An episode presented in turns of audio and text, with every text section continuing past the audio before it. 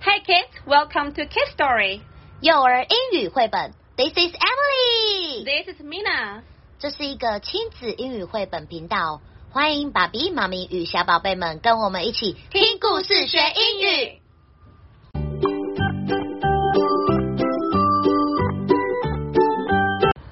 Today's story is Look Out, It's the Wolf. 小心啊，有一只大野狼。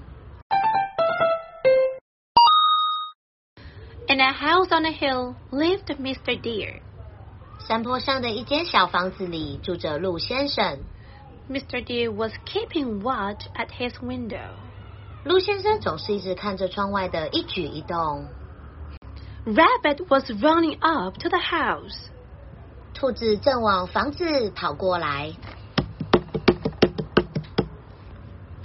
Let me in, Mr. Deer. The wolf is coming. 先生，大野狼来了。 Come in, Rabbit, and keep watch with me. 兔子，快进来，跟我一起看看现在窗外有什么动静吧。 Mr. Deer and Rabbit looked out of the window. 鹿先生跟兔子一起看着窗外有什么一举一动。Mr. Deer, Rabbit, let me in. Squeaked the pig. The wolf is coming.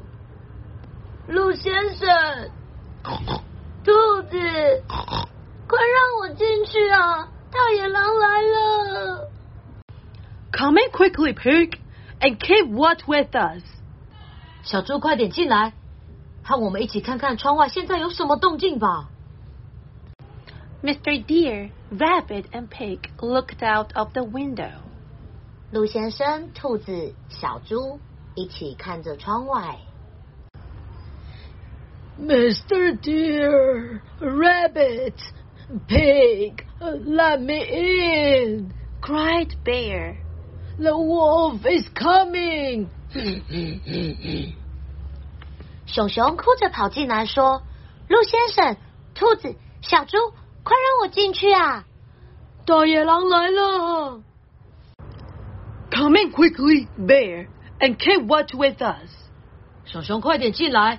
跟我们一起看看现在窗外有什么吧。 Look out! cried Mr. Deer. Look out! Cried Rabbit. Look out! Cried Pig. Look out! Cried Bear. Here comes the wolf! They all cried. 快看呐、大野狼来了！大家都害怕的哭了。Surprise! Happy birthday, Mr. Wang! We love you!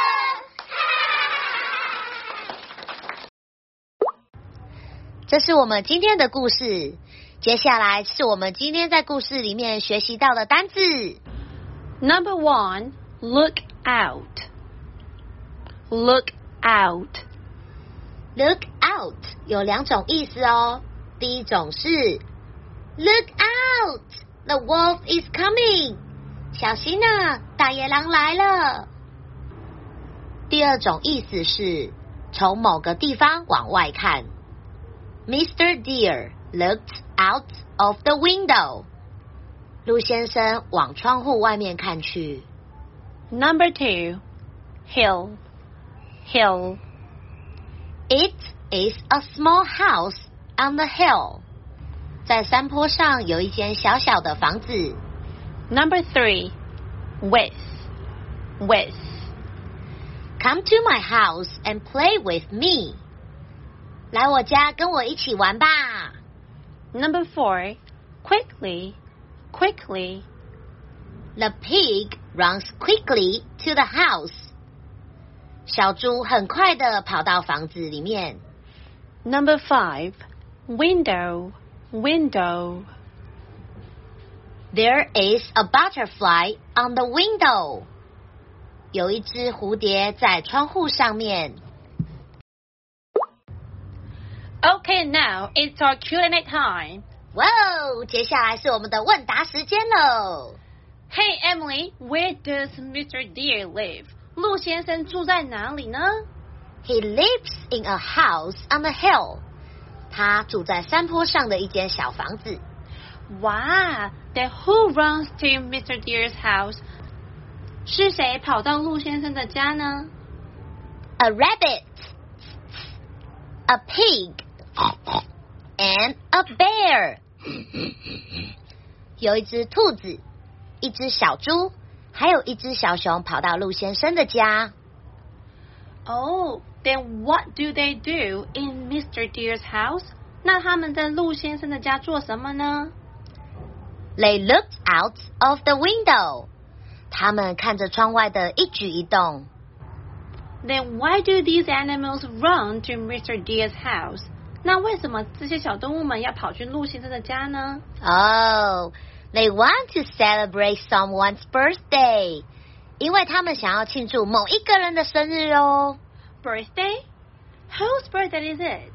生日是谁的生日呀 It's Mr. Wolf's birthday. 是大野狼的生日。哇！